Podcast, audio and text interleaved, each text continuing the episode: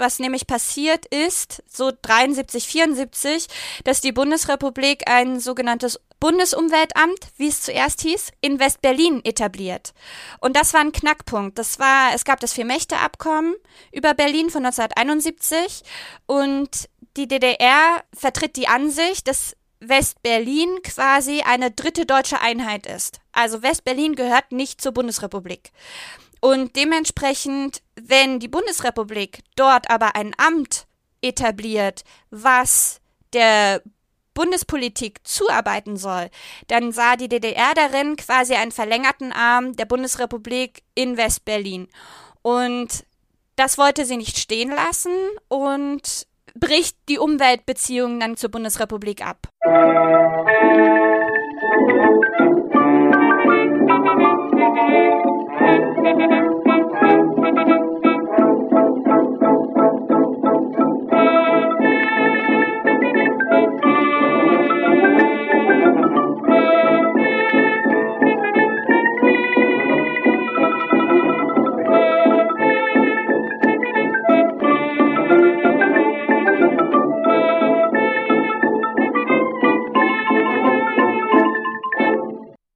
In dieser Folge von Geschichte Europas schauen wir auf die Ursprünge eines der zentralen Themen der aktuellen internationalen Politik.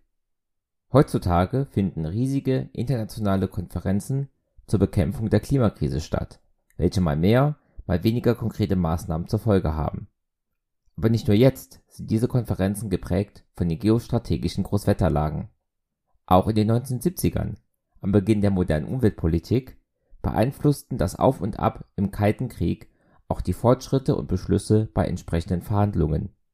Unsere Expertin schlägt daher in dieser Folge den Bogen zwischen dem Ringen um die Wasserqualität eines kleinen Grenzflusses zwischen Hessen und Thüringen und den großen Bewegungen der europäischen bzw. internationalen Diplomatie zwischen den Blöcken des Kalten Kriegs.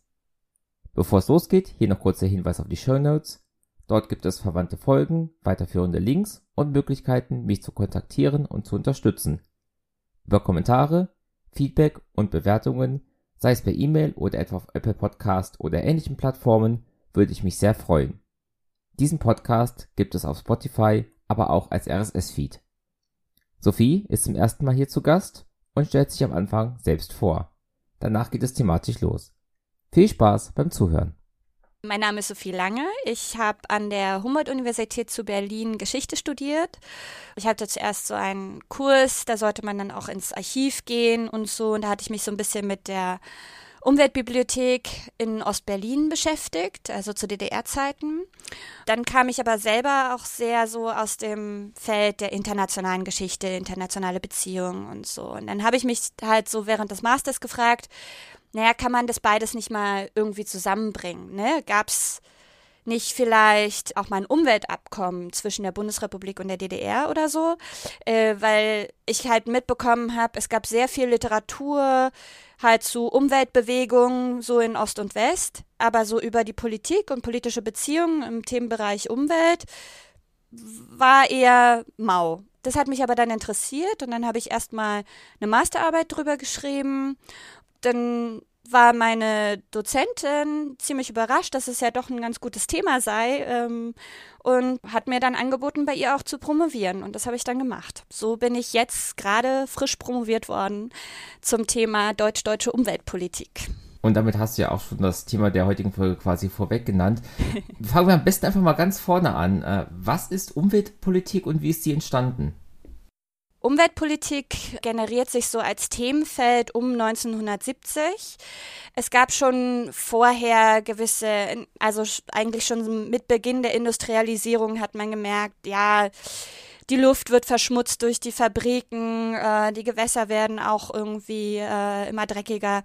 Das heißt, es gab immer so einzelne Bereiche. Mit dem Themenfeld Umweltpolitik wurden auf einmal so Dinge wie Luft- und Gewässerverschmutzung, Bodenverseuchung wurden unter diesem Sammelbegriff quasi zusammengefasst.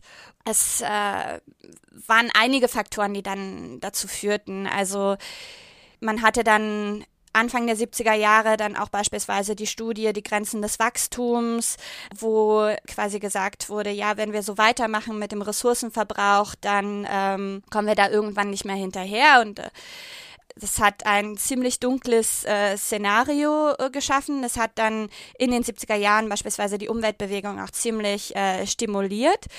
Also es gab dann auch beispielsweise über die ähm, Flüge ins Weltall auf einmal hat man die Erde von außen gesehen und den blauen Planeten und so. Das hat auch noch mal irgendwie so die Leute getriggert. So was machen wir eigentlich mit diesem Planeten? So kam es halt dazu, dass man so, so einige Faktoren hatte, die dann dazu führten, okay, wir müssen jetzt mal die Ressourcen zusammenlegen und dieses Feld als Ganzes betrachten und können nicht immer nur so vereinzelt quasi Gewässerschutz betreiben oder äh, versuchen, die Luftverschmutzung zu reduzieren, sondern müssen das mal als Ganzes anpacken. Vorreiter da waren dann halt auch die USA, die eine Umweltbehörde quasi geschaffen haben und da zogen dann quasi die westlichen Staaten nach und auch die östlichen Staaten. Und es wurden quasi um 1970 entstanden überall entweder Umweltschutzabteilungen in den Ministerien oder auch ganze Ministerien an sich. Klimaschutz kam erst so auf Ende der 80er Jahre.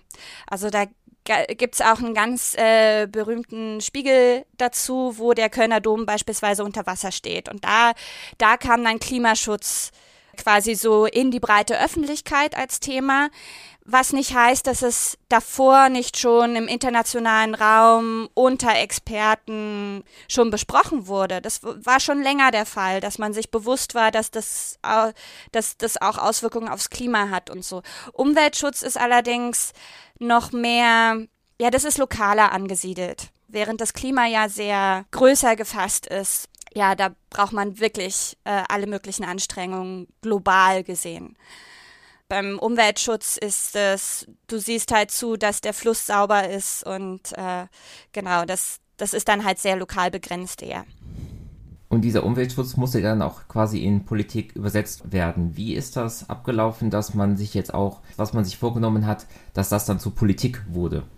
Also wenn man jetzt sich nochmal die zwei Beispiele anschaut, Bundesrepublik und DDR, war es halt so, dass in der Bundesrepublik eine Abteilung Umweltschutz im Bundesinnenministerium gegründet wurde und da dann eben versucht wurde, Gesetze zu erlassen, ähm, um Luftreinheit zu machen, um den Abfall zu reglementieren, wie das lief damals ja noch relativ chaotisch ab. So, also wer, wer ist überhaupt für die Abfallentsorgung zuständig und so. Also dass man, dass man dann nochmal reinschaut, wer organisiert es eigentlich, ähm, wer ist dafür zuständig, die Kommunen oder der Bund oder wie auch immer, dass man das einfach regelte. Und in der DDR war es so, dass es zuerst ein sogenanntes Landeskulturgesetz gab, was quasi eine Art Umweltschutzgesetz ist, aber sie, sie hatten halt erstmal mit diesem Begriff äh, hantiert, der sich allerdings auf lange Zeit nicht so wirklich durchgesetzt hat.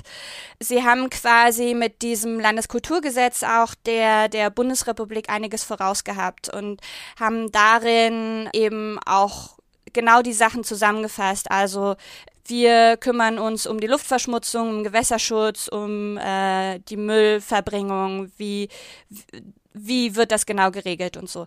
Und zwei Jahre später gründet die DDR dann ein eigenes Umweltschutzministerium, um diese Dinge dann durchzusetzen. Spezifisch für die DDR war das etwas anders, weil normalerweise hatten die Ministerien immer eine Spiegelinstitution im ähm, ZK, also Zentralkomitee der SED, also der Partei.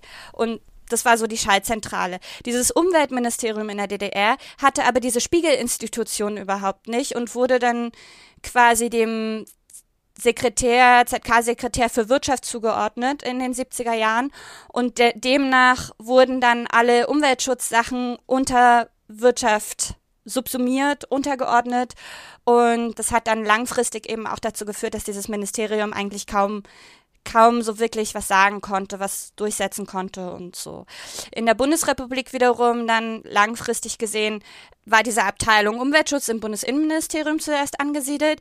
Als es dann zu Tschernobyl kam und dem Ausbruch, äh, hat äh, der damalige Bundeskanzler Helmut Kohl relativ schnell reagiert und dann gesagt, äh, okay, es muss ein, ein eigenes Ministerium her dafür. Und dann, das ist der Grund, warum es ein Umweltschutzministerium erst seit 1986 in der Bundesrepublik gibt. Hat die DDR das Thema Umweltschutz also von Anfang an ernster genommen oder war das mehr so eine Art von, ich sag mal ganz platt, Propaganda, wo man zeigen wollte, wir nehmen das Thema wichtiger als in Anführungszeichen der Westen oder die BRD, die das ja nur als äh, so Teilabteilung in einem anderen Ministerium unterbringen? Das ist eine sehr gute Frage. Ich glaube, da muss man unterscheiden zwischen dem Landeskulturgesetz und dem Ministerium. Das Landeskulturgesetz ist ja noch unter Walter Ulbricht entstanden.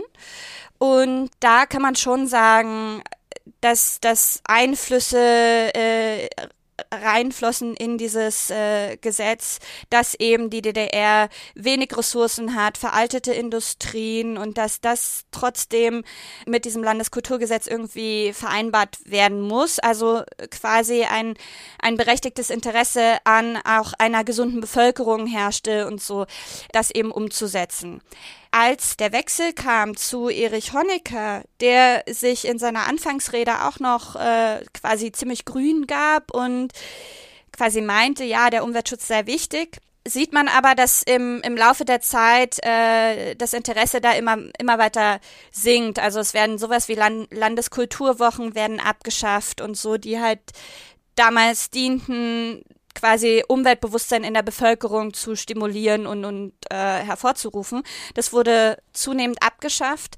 Honecker wollte immer die internationale Anerkennung der DDR haben, die zu dem Zeitpunkt noch nicht durchgängig vorhanden war. Die DDR wie auch die Bundesrepublik waren Anfang der 70er Jahre noch nicht in äh, den Vereinten Nationen beispielsweise aufgenommen und demzufolge, klar, nutzte Erich Honecker das Umweltthema auch und demzufolge auch das Ministerium, um äh, international anerkannt zu werden. Auf der anderen Seite muss man aber auch sagen, dass es einfach eine generelle Entwicklung auch im Ostblock gab, wo entweder Umweltschutzkomitees, Umweltschutzministerien oder auch Umweltschutzabteilungen irgendwie zu dem Zeitpunkt entstanden sind und demzufolge es haben also beide beide Sachen, die du gesagt hast, äh, sowohl berechtigtes Interesse als auch quasi Prestige und Propagandagründe, es spielt alles da hinein. Die Frage ist dann, wie man das gewichtet. Und ich würde das eigentlich relativ gleichmäßig gewichten.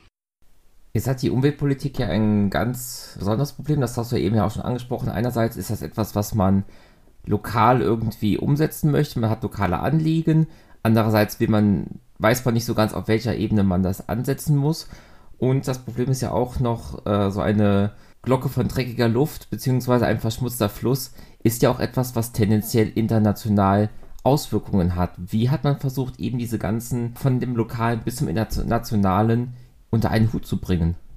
Zum Beispiel bei der Luftverschmutzung war es so, dass man relativ gut ablesen kann, wie, wie sich das so wandelt. Weil auch Luftverschmutzung wurde beispielsweise zu Beginn des 20. Jahrhunderts erstmal noch so als lokales Problem angesehen. Und man ist erst äh, dann im Laufe der Zeit mit mehr Wissenschaft und so dazu gekommen, oh okay, es gibt weiträumigen Transport von Luftschadstoffen. Also wenn eine Fabrik in der Stadt A dreckige Luft in ähm, in die Atmosphäre bläst, äh, dann kommt es irgendwo weiter äh, hinten 200 Kilometer entfernt mit dem Regen bei der Stadt B runter. Das heißt, das, das war ein, ein längerer Prozess der Erkenntnis, der beispielsweise auch die Schweden waren da sehr aktiv. Die haben beispielsweise mitbekommen, dass über die Luftverschmutzung aus quasi Mitteleuropa, also sowohl Bundesrepublik als auch ähm, das, das, äh, einige Staaten des Ostblocks, dass deren Luftverschmutzung quasi die Seen in Schweden versauern lassen. Genau, die Schweden haben festgestellt, dass sie Seen versauern und berufen dann oder leiten in die Wege eine internationale Umweltschutzkonferenz äh, über die Vereinten Nationen einzurichten. Es war 1968. Man war sich dann dessen bewusst, dass Umwelt, also oder dass Umweltprobleme grenzüberschreitend sind und halt auch andere Probleme verursachen. Da sind wir wieder beim Anfang, eben, dass um 1970 erkannt wird, okay, die Dinge hängen zusammen. Also wenn über Luftverschmutzung Seen versauern, dann müssen wir das Ganze irgendwie komplett an, also zusammen betrachten. Dann ist die über diese Erkenntnis dann die erste internationale Umweltschutzkonferenz quasi geboren. Das Problem ist äh, dabei, das war nicht wirklich die allererste. Also die Tschechen hatten eine ähnliche Idee, äh, und zwar nur ein bisschen kleiner angesiedelt, nämlich in einem Unterorgan der Vereinten Nationen. Und zwar in der Economic Commission for Europe. Da soll, das heißt, ähm, die Schweden hatten dann geplant, dass die Umweltschutzkonferenz äh, natürlich auch bei Ihnen stattfindet. Deswegen gab es dann 1972 diese Stockholmer Umweltschutzkonferenz der Vereinten Nationen. Aber man kann nicht über Stockholm reden, ohne vorher über Prag geredet zu haben. Und Prag ist so ein quasi kleiner Vorläufer. Da hat man dann quasi schon mal versucht, auf der europäischen Ebene nur äh, über Umweltschutz und äh, äh, zu reden und erstmal eine Bestandsaufnahme zu machen, quasi. Was macht welches Land? Wie organisieren die sich? Äh, was sind deren Umweltprobleme? Wo sehen sie ähm, Bedarf und so weiter? Also das musste erstmal abgeklärt werden. Du hattest ja eben gesagt, dass zu diesem Zeitpunkt die beiden deutschen Staaten noch nicht in den Vereinten Nationen waren. Jetzt wird diese Umweltkonferenz über die Vereinten Nationen organisiert. Das klingt ja so fast, als wären dann West- und Ostdeutschland daran erstmal ja nicht beteiligt. Genau, das ist äh, eine sehr spannende und interessante Frage. Und zwar war es so, dass die DDR aufgrund dessen, dass Umweltschutz ja grenzüberschreitend ist, hat sie quasi auch äh, das für sich natürlich auch genutzt und gesagt, man kann keine Wasserpolitik beispielsweise auf der europäischen Ebene betreiben ohne die DDR, weil Flusseinzugsgebiete und auch Flüsse an sich sind auch schon grenzüberschreitend. Das heißt, man muss miteinander reden. Und ganz richtig, beide Staaten waren nicht in der äh, in den Vereinten Nationen, aber die Bundesrepublik war beispielsweise bereits Mitglied in der Economic Commission for Europe und äh, auch in der WHO und also der Weltgesundheitsorganisation beispielsweise, also in Unterorganisationen der Vereinten Nationen. Gleichzeitig die DDR hat auch immer wieder versucht, da äh, reinzukommen, einen Sitz zu bekommen, genauso wie die Bundesrepublik. Die Bundesrepublik hat es aber geschafft, das zu verhindern. Da, da muss man noch ein bisschen mehr zurückgehen. Es war zu dem Zeitpunkt so, dass die Bundesrepublik sich als quasi Nachfolgerin des Dritten Reiches gesehen hat und international mit der sogenannten Hallstein-Doktrin versucht hat, die DDR zu isolieren und alles daran zu setzen, dass sie international nicht anerkannt wird als souveräner Staat. Und das hat natürlich dann auch Auswirkungen auf diese, diese Beteiligung an, äh, an der Economic Commission for Europe oder den Vereinten Nationen in Prag beispielsweise. Ich hatte gesagt, man kann nicht über über äh, Stockholm reden, ohne nicht vorher über Prag geredet zu haben. Das war nun mal dann die große Diskussion eigentlich nur, darf die DDR teilnehmen oder nicht. Es war klar, dass die Bundesrepublik teilnehmen wird, weil sie war ja Mitglied der ECE. E.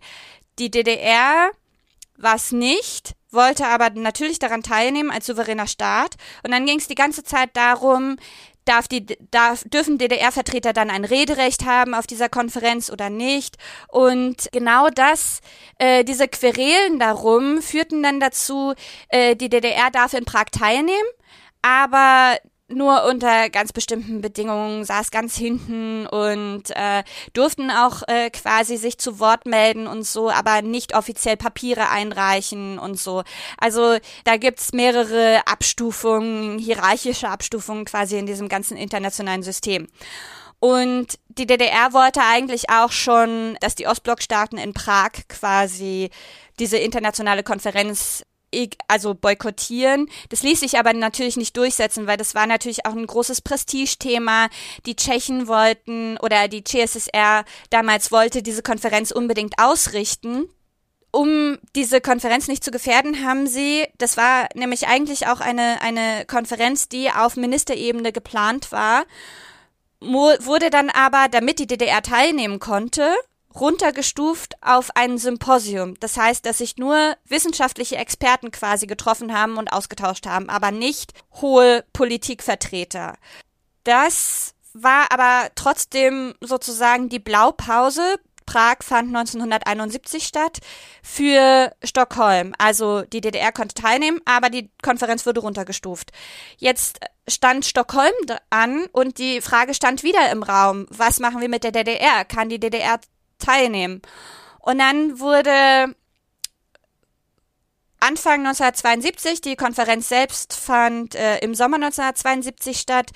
Anfang 1972 wurde dann beschlossen, äh, die Teilnahme über die sogenannte Wiener Formel zu regeln. Das heißt, es dürfen nur Staaten teilnehmen, die auch in einer der Unterorganisationen der Vereinten Nationen Mitglied waren. Das heißt, die Bundesrepublik durfte teilnehmen, die DDR nicht.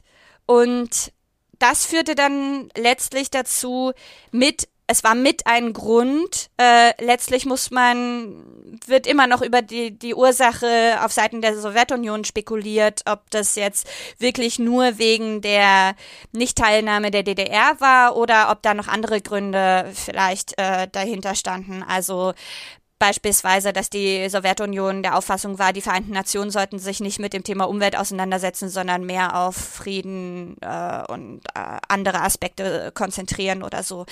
Das ist nicht ganz klar, warum warum die Sowjetunion jetzt da den Rückzieher gemacht hat. Auf jeden Fall nahm sie die Nichtbeteiligung der DDR als Anlass, beziehungsweise dann halt auch für die gesamten sozialistischen Staaten diese, diese Umweltkonferenz der Vereinten Nationen zu boykottieren es haben dann tatsächlich keine sozialistischen Länder teil daran teilgenommen, außer Rumänien. Die sind hingegangen. Aber ansonsten wurde, wurde diese erste weltweite, also quasi auch globale äh, Umweltkonferenz boykottiert von den sozialistischen Staaten. Ganz kurze Nachfrage, die blockfreien Staaten haben dann trotzdem teilgenommen oder war das dann äh, eine Konferenz unter dem, was unter der Westen die erste Welt lief? Die blockfreien Staaten haben schon teilgenommen und vor allem äh, Staaten der, der Länder der dritten Welt. Also es hat sich dann eigentlich zu einer Konferenz entwickelt zwischen erster Welt und dritter Welt, die dort aufeinander trafen und dann gab es auch äh, ganz andere Konfliktlinien eigentlich als zwischen Ost und West. Es war dann, also beispielsweise Indira Gandhi hat da äh, eine, eine große Rede gehalten und so Länder wie Indien und so hatten eben Angst, dass dann quasi die Entwicklungshilfe gekürzt wird, weil dann die Gelder wegen Umweltschutz gebraucht werden und so und dort eingesetzt werden. Also es war äh, da, da tat sich dann auf einmal eine ganz andere neue Konfliktlinie eben zwischen Nord und Süd statt zwischen Ost und West auf wo du auch gerade diese Konfliktlinie zwischen West und Ost ansprichst. Wir sind ja da quasi in einer ganz interessanten Phase, weil Anfang der 70er ist ja dann zumindest auch das in Deutschland ja im Entstehen, was die neue Ostpolitik später genannt wird oder vielleicht auch damals schon genannt wurde. Ich weiß es gar nicht so genau. Die beiden deutschen Staaten bewegen sich ja jetzt aufeinander zu. Der, das steht ja quasi im Kontrast zu dem, dass da eben auch aufgrund dieses BRD-DDR-Konflikts diese Umweltkonferenz zumindest zum Teil äh, boykottiert wurde. Ja, ganz genau. Also das, das hat beispielsweise Egon Bahr, der ja mit der Konstrukteur der neuen Ostpolitik war, auch selber eingesehen. Aber sie standen, die Bundesrepublik stand da unter dem Druck, okay, wir müssen jetzt quasi unsere Linie fortführen. Es ist auch so, dass die Hallstein-Doktrin äh, mit Antreten von Willy Brandt äh, dann abgeschwächt wurde durch seinen Außenminister Walter Scheel zur Scheel-Doktrin. Das heißt, äh, Beziehungen von dritten Staaten zur DDR äh, belasteten nicht mehr so vehement die Beziehung zur Bundesrepublik. Es wurden dann die Beziehungen zu diesem Staat von der Bundesrepublik nicht mehr abgebrochen, sondern sie galten dann nur noch als belastet, weil äh, der andere Staat dann auch mit der DDR quasi redete. Das heißt, die Hallstein-Doktrin wurde ein bisschen abgeschwächt, aber es brauchte immer noch das, dass es aufrechterhalten muss, ehe dieses ganze Vertrags Konf äh, Vertragsgeflecht. Also es war ja, zuerst musste der Moskauer Vertrag unterschrieben werden, dann ein Vertrag mit Polen und der CSSR, dann gab's das Abkommen über Berlin, das Vier-Mächte-Abkommen und dann erst konnte man quasi ähm, nochmal mit der DDR den Grundlagenvertrag verhandeln. Und der wurde quasi parallel zu dem, was international passierte mit der Umweltschutzkonferenz, ähm, wurde parallel der Grundlagenvertrag verhandelt, aber er war halt noch nicht fertig. Und demzufolge konnte die Bundesrepublik noch nicht von ihrer Position zu dem Zeitpunkt abweichen. Der, der Grundlagenvertrag wurde Dezember 1972 unterzeichnet und beide deutsche Staaten wurden, ich glaube, dann im Sommer äh, 1973 in die Vereinten Nationen aufgenommen. Und ab da ähm, hatte, hatten halt beide Staaten eine legale Grundlage, um miteinander offiziell zu reden. So. Was nicht heißt, dass sie nicht vorher im kleinen Detail, wenn es unbedingt nötig war, haben sie natürlich auch miteinander geredet, aber halt nie offiziell so. Haben Sie denn auch angefangen, offiziell über Umweltpolitik zu sprechen? Ja, und zwar, also im Grundlagenvertrag wurden einige Themenbereiche festgelegt, über die dann weiterhin verhandelt werden sollte. Also der Grundlagenvertrag war ähm, die Grundlage, um beispielsweise über Sport, Kultur, äh, Verkehr und eben auch Umweltschutz zu sprechen. Das passierte dann auch, naja, relativ schnell, also so im, im Herbst Winter 1973 fand ein erstes Gespräch zum Thema Umweltschutz statt. Das verlief auch relativ sachlich. Die DDR schrieb schon einige Punkte auf, was sie gerne in einem potenziellen Vertrag gehabt hätte. Und das Problem war nur, es blieb bei diesem einen Gespräch in den 70er Jahren. Der Grund dafür war, worüber wir vorhin auch schon geredet haben, ähm, unter Erich Honecker ist so diese, diese diese Phase eingetreten, okay, Umweltschutz kostet, Umweltschutz äh, ist jetzt doch nicht mehr so der, der Fokus wie davor. Äh, Honecker hat sich ja auf die Wirtschafts- und Sozialpolitik als äh, ja, gro große Richtlinie vorgenommen gehabt. Und das heißt, dann äh, schwindet das Interesse für Umweltschutz und gleichzeitig versucht die DDR aber auch ihren Standpunkt weiterhin durchzusetzen. Was nämlich passiert ist, so 73, 74, dass die Bundesrepublik ein sogenanntes Bundesumweltamt, wie es zuerst hieß, in West-Berlin etabliert. Und das war ein Knackpunkt. Das war, es gab das Vier-Mächte-Abkommen über Berlin von 1971 und die DDR vertritt die Ansicht, dass West-Berlin quasi eine dritte deutsche Einheit ist. Also West-Berlin gehört nicht zur Bundesrepublik. Und dementsprechend, wenn die Bundesrepublik dort aber ein Amt etabliert, was der Bundespolitik zuarbeiten soll, dann sah die DDR darin quasi einen verlängerten Arm der Bundesrepublik in West-Berlin. Und das wollte sie nicht stehen lassen und bricht die Umweltbeziehungen dann zur Bundesrepublik ab ja, die, die Bundesrepublik versucht es noch ein bisschen zu glätten.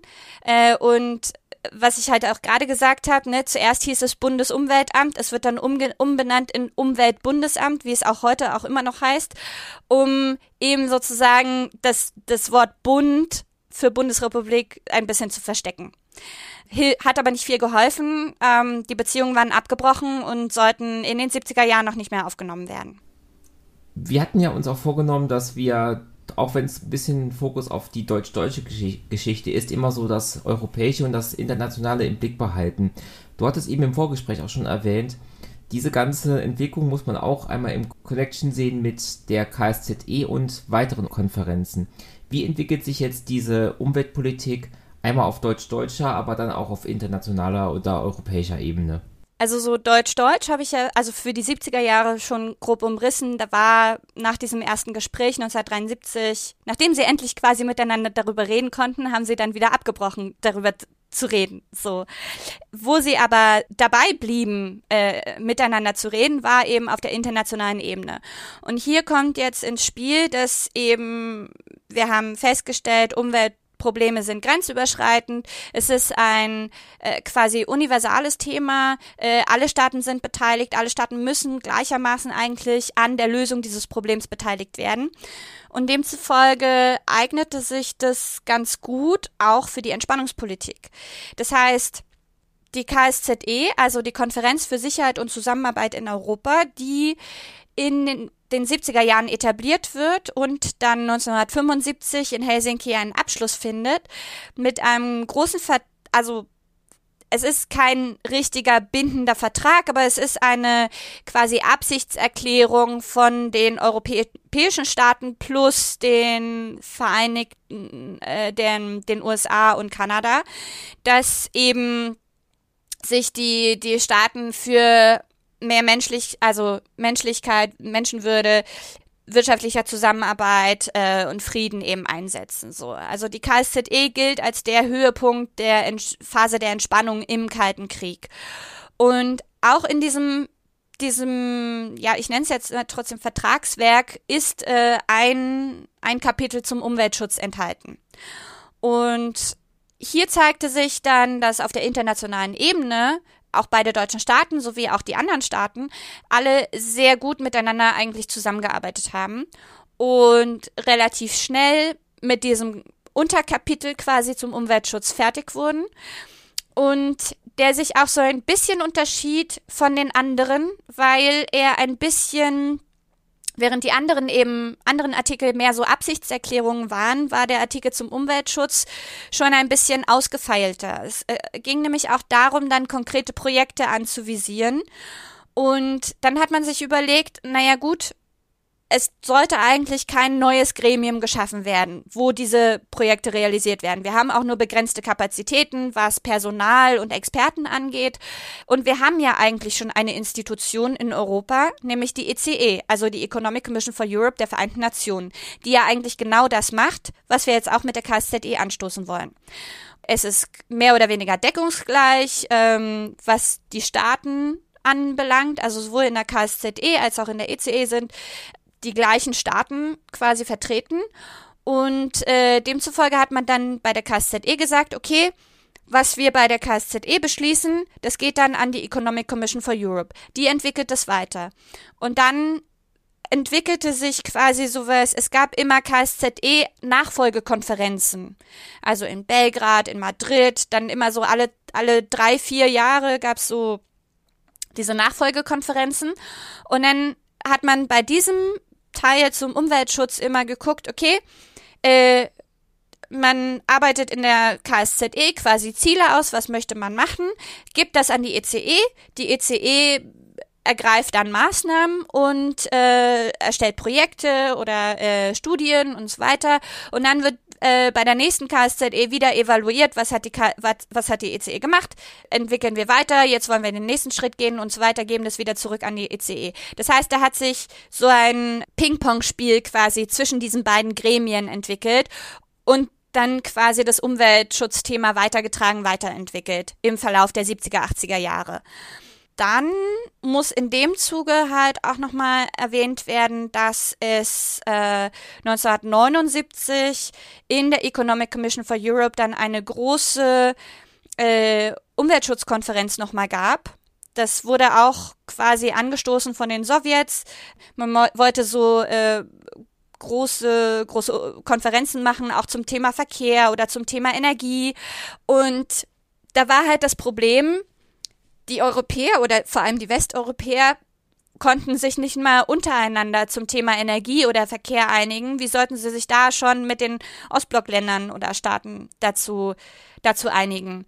Und demzufolge haben sie dann sich darauf geeinigt, okay, der kleinste gemeinsame Nenner, auf den wir wahrscheinlich kommen könnten, ist das Thema Umweltschutz.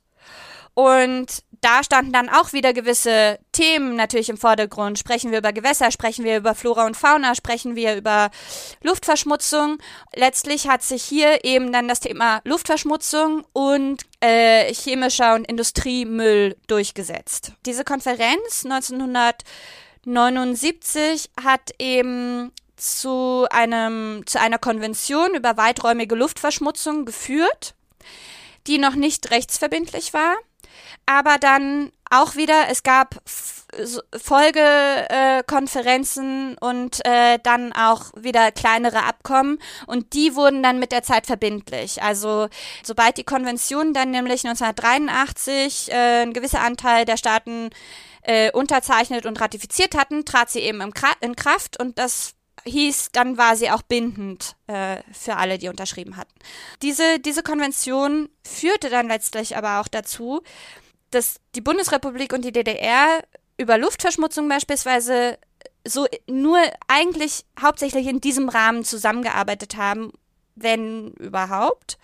Es ist nämlich so, dass die DDR dann im Zuge dieser dieser Konvention und dessen, was sich, was sich daraus entwickelte mit den Folgeabkommen, Bestandteil dessen war, dass man seine Daten, wie viel ja, SO2 wird in die Luft gepustet von den verschiedenen Staaten.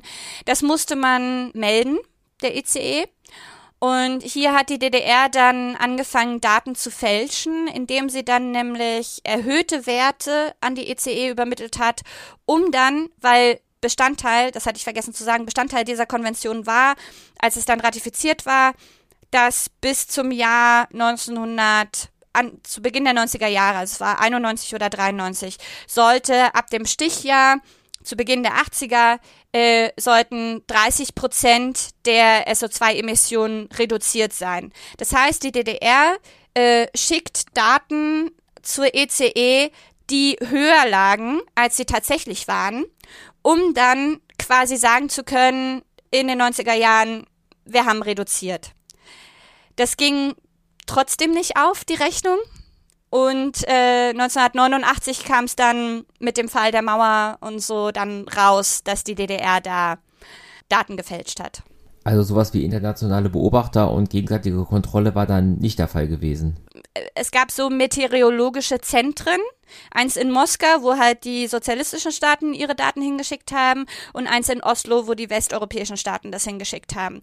Und Oslo hat halt wenn sie die, die osteuropäischen Daten gesehen haben, schon irgendwie gemerkt, so, mh, hm, irgendwas kann da nicht stimmen. also, ähm, es war halt nur trotzdem immer noch schwierig, das genau zu messen.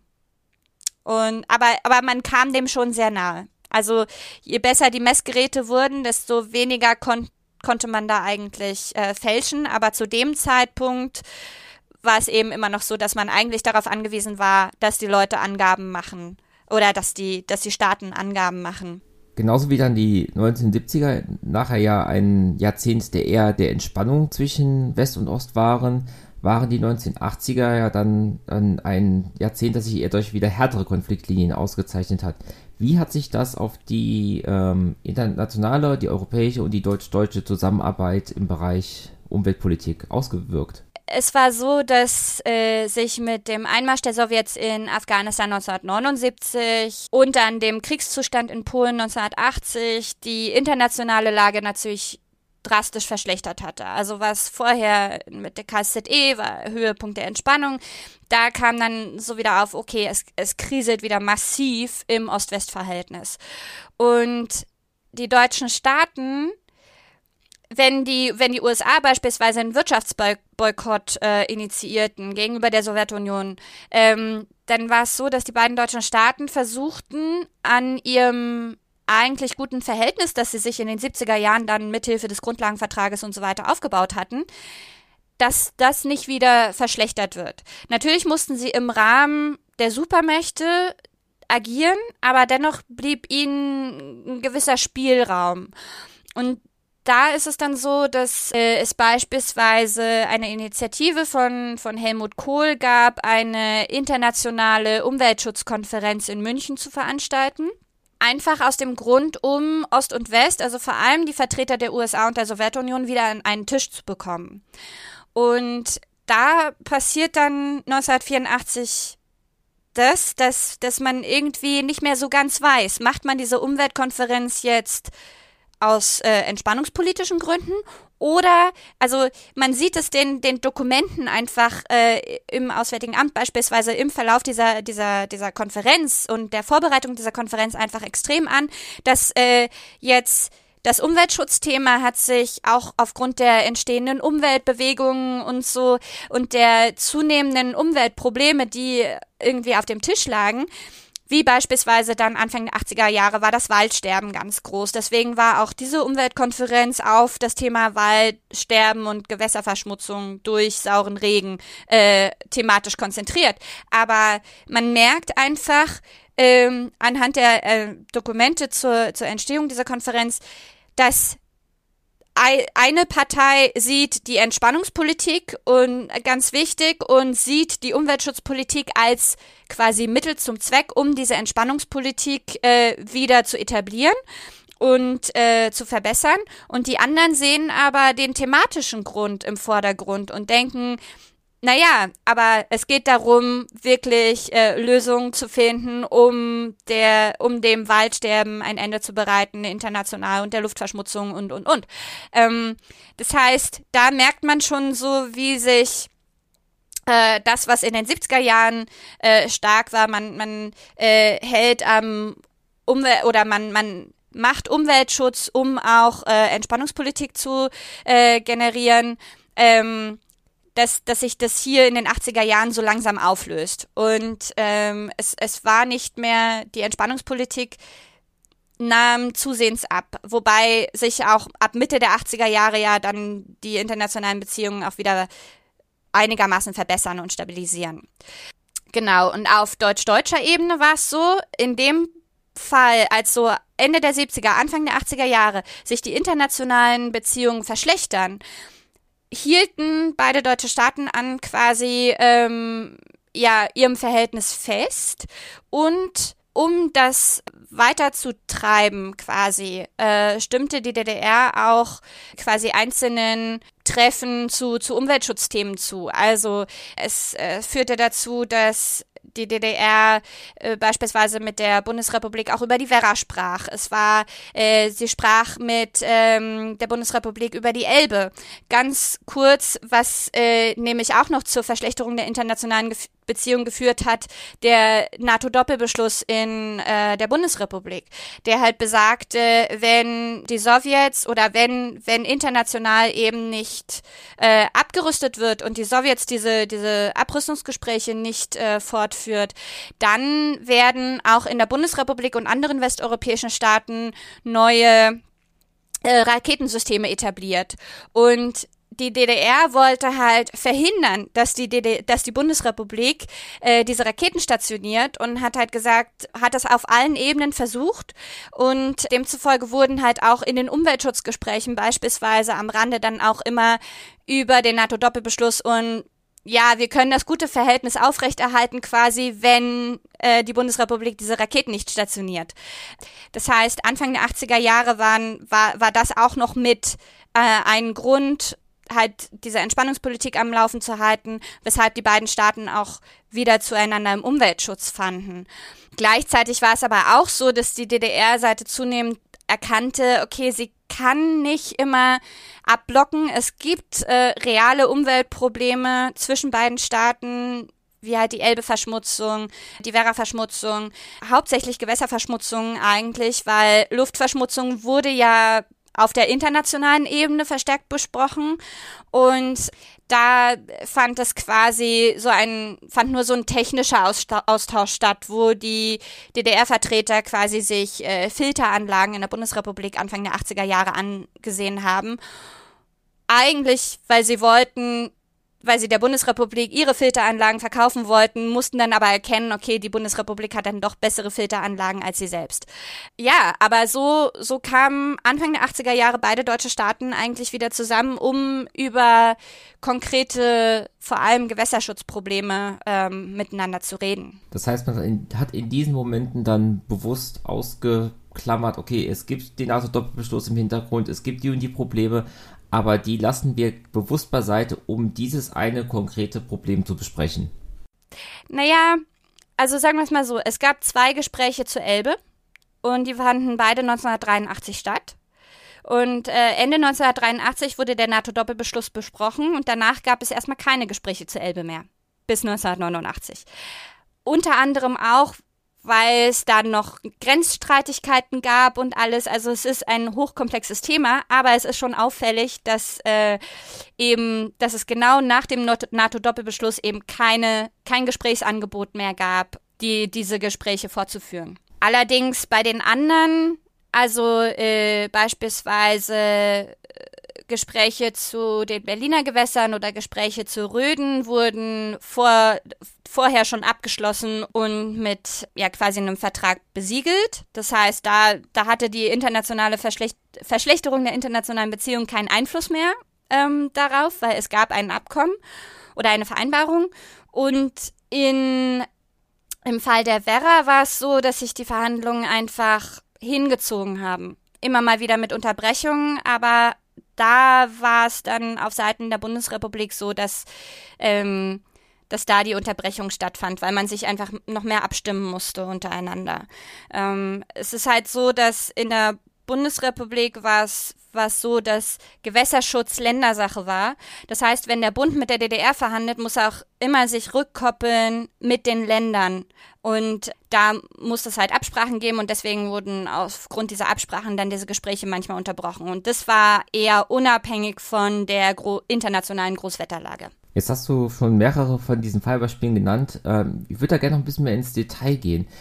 Kannst du mit der Werra anfangen? Was war das Problem mit der Werra? An der Werra, die zwischen, vor allem zwischen Hessen und Thüringen immer mal wieder die innerdeutsche Grenze überquert hat oder auch immer noch die Grenze zwischen Hessen und Thüringen quasi überquert, ist es so gewesen, dass äh, dort die Kali-Industrie ansässig war, auf beiden Seiten. Und Kali ist quasi ein Düngemittel. Das heißt, da wird mehr oder weniger einfach nur Salz abgebaut.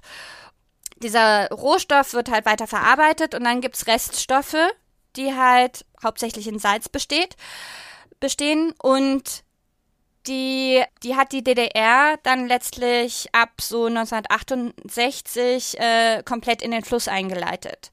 Das heißt, in den 70er Jahren stieg der Salzgehalt der Werra immer weiter an. Er war schon vorher hoch, also auch zu Kriegszeiten und Vorkriegszeiten war der Salzgehalt schon immer hoch gewesen und es gab äh, gewisse Quo eine gewisse Quotenregelung aus den 50er Jahren, wie viel die Bundesrepublik, wie viel die DDR einleiten darf.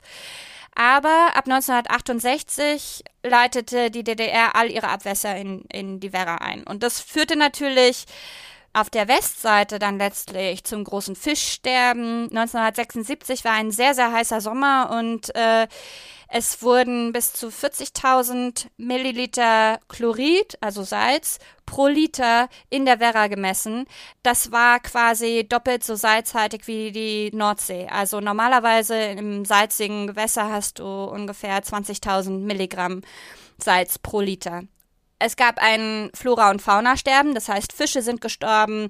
Äh, es konnten sich nur noch Salzwasserfische quasi dort halten in diesem Gewässer und Flüsse sind ja eigentlich Süßwassergewässer. Es war ein sehr, sehr großes Umweltproblem für die Westseite, das man eben lösen musste.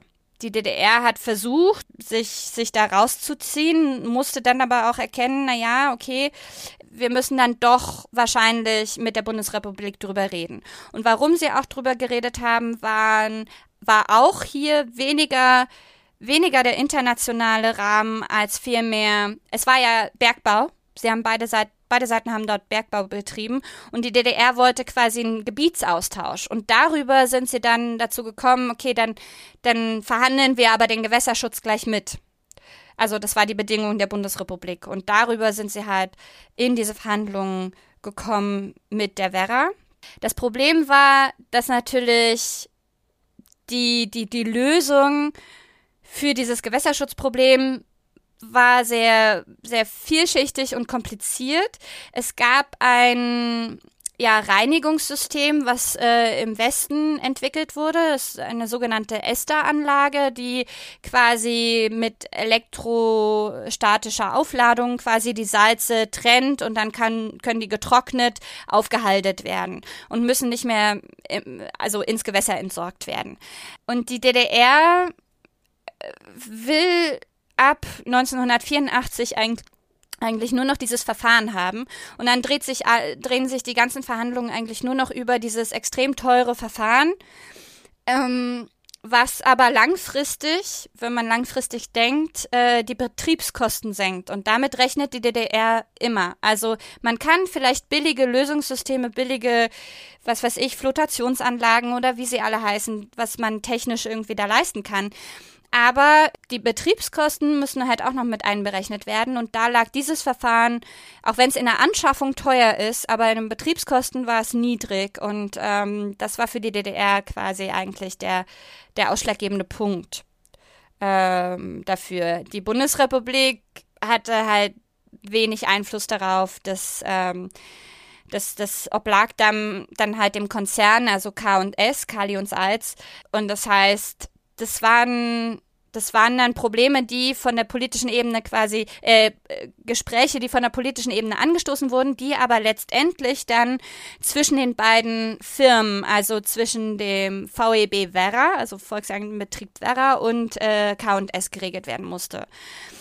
Dann gab es halt noch Finanzierungsprobleme, weil natürlich war der DDR dieses, diese Anlage viel zu teuer und sie wollten mehr oder weniger, dass die Bundesrepublik dafür bezahlt ja, und letztlich haben sich diese Gespräche so sehr aufgerieben, dass, dass da bis 1989 eigentlich kein, keine richtige Lösung ähm, gefunden wurde. Und dann kam die Wiedervereinigung und die ostdeutschen Werke wurden fast alle geschlossen, nicht alle, aber fast alle. Und ähm, letztlich hat dann K&S Mitte der 90er Jahre alles übernommen. Dann war das nächste Beispiel, was du genannt hattest, die Elbe.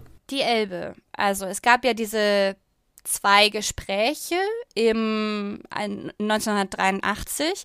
Es war so, die Elbe hat, äh, also die Elbe hatte einen sehr hohen Metallgehalt, also Quecksilber, Ammonium war auch sehr stark äh, in diesem Fluss, was eben auch dazu führt, dass vor allem Fische ungenießbar wurden, Fische durften auch nicht mehr gegessen werden, weil der Quecksilbergehalt zu hoch war und so. Das heißt, in Hamburg revoltierten dann die Fischer, weil sie haben quasi Berufsverbot bekommen, wenn sie den Fisch nicht mehr verkaufen durften. Da war es so, dass natürlich die, der, der Fluss also fließt halt durch die CSSR in die DDR und dann aus der DDR in die Bundesrepublik und mündet in der Nordsee.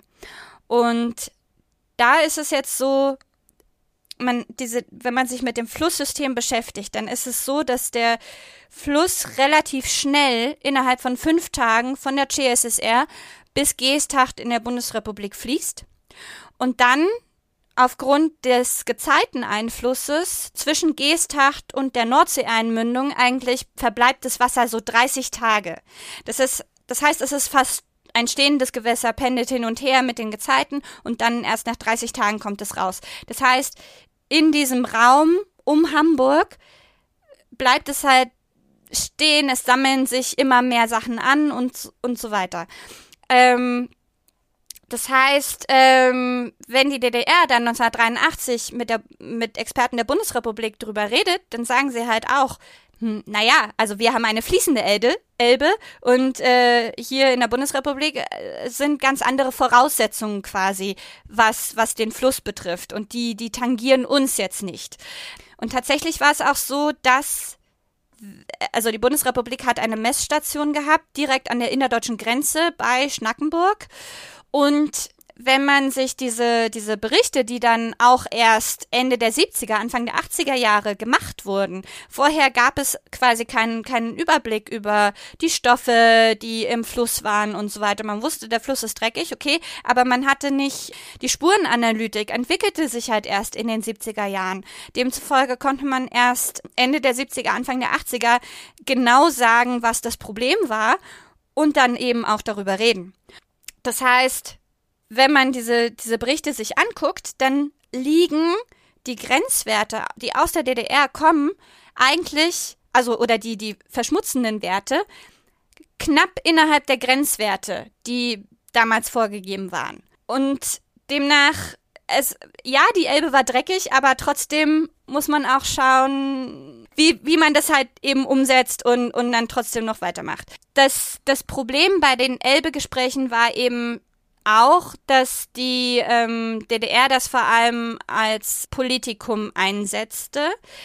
Ich hatte vorhin auch schon mal die Grenze angesprochen. Es gab einen Abschnitt der, der innerdeutschen Grenze, der nicht geregelt war. Und ähm, der lag in der Elbe beziehungsweise am Ufer der Elbe. Und die DDR wollte halt, dass die Grenze in der Mitte des Flusses ist, was nach Völkerrecht war das so gang und gäbe und Standard.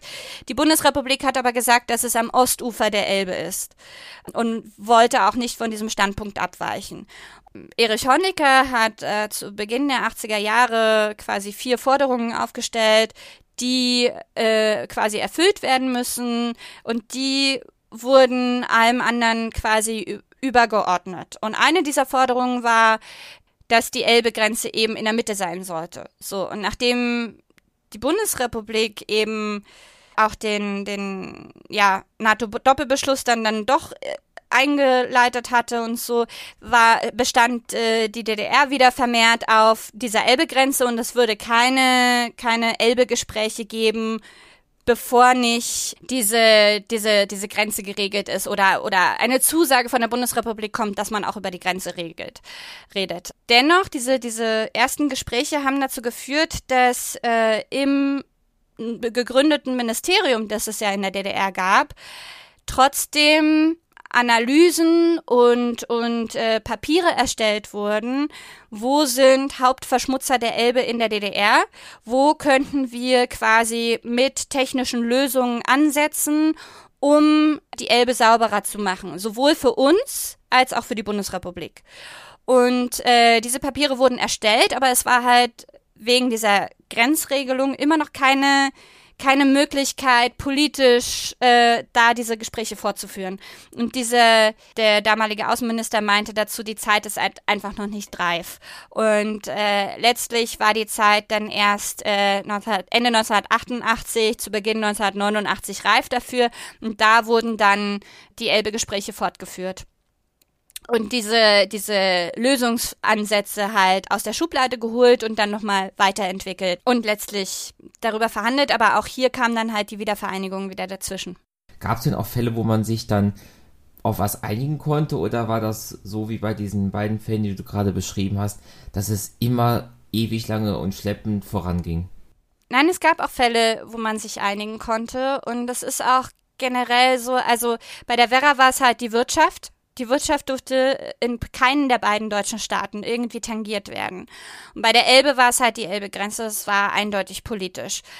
Was aber, äh, wenn es dringlich war und man auf beiden, beiden Seiten Kompromiss gefunden hatte, dann kam man schon zu Lösungen. Und zwar einmal bei den Berliner Gewässern. Da war es so, dass äh, auch hier über zu viel, da war, die Berliner Gewässer waren sehr von Phosphaten betroffen, was halt auch dazu führte, dass, dass es Fischsterben gibt und ähm, da war die Lösung der Einbau einer dritten Reinigungsstufe in Klärwerken. Und das hatte die Bundesrepublik vor, beziehungsweise West-Berlin hatte eine riesige Phosphatanlage gebaut. Dadurch, dass die Gewässer aber durch West-Berlin durchfließen, waren beide Seiten sowohl Verursacher als auch Empfänger von Umweltverschmutzung. Demzufolge war die Interessenlage auch relativ gleich auf beiden Seiten, dass auf beiden Seiten so, so, ja, Phosphateliminierungsanlagen beziehungsweise in Klärwerken dann dritte Reinigungsstufen, die denselben Zweck erfüllen, äh, eingeführt werden. Man einigte sich darauf, dass das eingebaut wird und äh, quasi die Bundesrepublik beziehungsweise West-Berlin, aber es war allen klar, dass die Gelder aus der Bundesrepublik kommen würden, äh, beteiligte sich mit äh, etwa 68 Millionen Euro, äh, D-Mark. und ja, und die DDR, äh, das war etwa so, entsprach etwa einem Drittel der Gesamtkosten. Nachdem man das, diese, diese Lösung halt gefunden hatte, wurden 1982 dann letztlich äh, überall diese Reinigungsstufen eingebaut und tatsächlich auch Ende der 80er Jahre dann stark reduzierte Phosphatwerte gemessen. Das heißt, es hat auch wirklich einen äh, säubernden Effekt für die Hauptstadt der DDR und Westberlin gebracht. Dann ein, ein weiteres Beispiel, was in der Grenzkommission, die, ähm, die gab es, die wurde eingerichtet auch in den 70er Jahren, quasi im Zuge des Grundlagenvertrages auch, um eben die Grenze eigentlich und Grenzstreitigkeiten an der Grenze zu regeln. Aber Umweltprobleme wurden auch da eigentlich von der DDR immer ausgeschlossen. Ausnahme war Dann in den 80er Jahren der Fall Röden. Und hier ist es der, der also die Röden ist ein ganz kleiner Fluss zwischen Thüringen und Bayern. Und da war es so, dass, dass quasi, dass der, der Fluss so verdreckt war, dass auf der Westseite sogar Seuchengefahr bestand. Und das sah die DDR auch. So, sie hatte auch, äh, es gab da beispielsweise in der Stadt Sonneberg, äh, wo das war, es gab äh, gar keine Kläranlage. So, das heißt, da musste die Kanalisation auf Vordermann gebracht werden und überhaupt erst eine Kläranlage installiert werden. Jetzt hat die DDR dann gesagt, hm, na ja, also wir haben das schon geplant, aber halt erst für spätere Zeit und äh, quasi wenn sich die Bundesrepublik aber beteiligt an den Kosten, dann könnten wir quasi diese Maßnahmen auch vorziehen. Und genau das wurde dann letztlich gemacht und besiegelt. Also Bayern war hier ziemlich stark dahinterher, dass eben äh, diese Kläranlage auf der Ostseite gebaut wird und regelt dann quasi mit dem Bund, dass sich auch hier wieder etwa ein Drittel der Kosten sollte die Westseite übernehmen. Und da war es dann so, dass die, dass diese Kosten nochmal aufgeteilt wurden zwischen dem Bundesland Bayern und der Bundesrepublik und dem Staat quasi. Und das war dann quasi etwas, was als Modell Röden einging. Und dadurch, dass der äh, DDR-Umweltminister ja nicht so viel Durchsetzungskraft hatte, nicht so viel sagen konnte, war das für ihn immer so dieses Modell Röden, dieses Finanzierungskonzept. Damit, äh, wenn, wenn man das auch auf andere Umweltprobleme beispielsweise anwendet, das war dann so gegen Ende der 80er Jahre, ist das immer wieder aufge, aufgeploppt quasi, ähm, dann kann er auch viel eher quasi Umweltschutzmaßnahmen im eigenen Lager durchsetzen, wenn er weiß, dass die Bundesrepublik finanziell damit an Bord ist. Es hieß nie, dass die Bundesrepublik alles finanziert, aber dass es eben einen Teil, äh, eine Teilfinanzierung gibt. Und da muss man eben aber auch sagen, Bayern sparte ja auch Kosten. Ähm, und zwar hätte die DDR da nicht gehandelt, hätte Bayern und hatten sie auch eine eigene Kläranlage bauen müssen an der Grenze für die eigene Bevölkerung. Und als dann die Kläranlage in Sonneberg äh, gebaut wurde und in Betrieb genommen wurde, konnte Bayern die eigene Kläranlage abschaffen und damit die, mit die Betriebskosten einsparen. So musste oder konnte Bayern dann auch gegenüber der Öffentlichkeit argumentieren, warum sie sich überhaupt an den Kosten in der DDR beteiligte. Und es war kostengünstiger, quasi einmalig eine gewisse Summe zu zahlen für die DDR, dass die DDR Umweltschutzmaßnahmen durchführt als langfristig auf der eigenen Seite dann natürlich das, was die DDR verträgte, selber reinigen zu müssen. Genau, also diese zwei Sachen sind eigentlich die Beispiele, wo es richtig gut geklappt hat in den 80er Jahren. Als sie sich dann, es gab dann zwischen 1985 87 verhandelten sie ein Umweltabkommen. Zwischen 87 und 89 gab es nochmal 30 Treffen zu den verschiedensten Themen. Äh, davon war das meiste auch wieder Gewässerschutz, aber eben auch Luftfilterreinigung, Smog, äh, Waldsterben. Äh, das waren auch alles Themen, worüber sie berieten. Und äh, eigentlich dann im Sommer 1989 ein äh, eine weitere Vereinbarung schlossen über sechs Pilotprojekte, die halt in der DDR dann initiiert werden sollte. Einfach weil man aufgrund dieser Erfahrungen dann, man kam zusammen, man entwickelt gemeinsame Projekte, das war, das war halt auch das. Man, man einfach nur so über Umweltschutz reden ist ja schön und gut, aber es muss ja auch irgendwas Handfestes dann dabei rauskommen. Und das waren eben dann äh, einzelne Projekte zur Smog-Messgeräten, ähm, zum Gewässer, also sollten Quecksilbereliminierungsanlagen in den Industriezentren der DDR hier im Chemiedreieck äh, Halle, Bitterfeld äh, und äh, so Halle Leipzig-Bitterfeld, da sollten, ähm, sollten Maßnahmen entstehen. Und auch hier, also diese Vereinbarung wurde verabschiedet es gab diese Pilotprojekte, die eingesetzt werden sollten. Darüber musste aber halt auch noch weiter verhandelt werden und auch hier kam wieder halt die Wiedervereinigung dann dazwischen, beziehungsweise beschleunigte dann ja auch gewisse Entwicklungen. So, nachdem wir jetzt nochmal so ins Detail gegangen sind, zum Abschluss nochmal eine ganz allgemeine Frage. die Umweltpolitik, so wie sie 1970 bis 1990 stattgefunden hat, zwischen BRD und DDR und in Europa allgemein, ist die so passiert trotz oder wegen des Kalten Kriegs? Oh, das ist eine gute Frage. Äh, ich würde sagen, der Kalte Krieg hat, war sozusagen mit oder diese, diese äh, eher die Entspannungspolitik im Kalten Krieg, würde ich sagen, hat dazu beigetragen, dass dieses Thema florieren konnte, auf, aufpoppen konnte, hat sich dann aber zunehmend, würde ich sagen, quasi als eigenständiges Feld entwickelt, was äh, so ab den 80er Jahren, vor allem Mitte, Ende der 80er Jahre, zunehmend als eigenständiges Feld wahrgenommen wurde und auch unabhängig von äh, den internationalen ähm, Großwetterlagen gesehen wurde und so. Da, da hat man dann zunehmend eben die, die Umweltprobleme dann doch im Vordergrund gesehen. Und was wir ja auch gesagt hatten, die Klimadebatte kommt dann auf einmal hoch und so. Und das hängt ja dann auch alles miteinander zusammen. Das heißt, äh, man war sich dann dessen schon sehr stark bewusst, dass alle etwas machen müssten.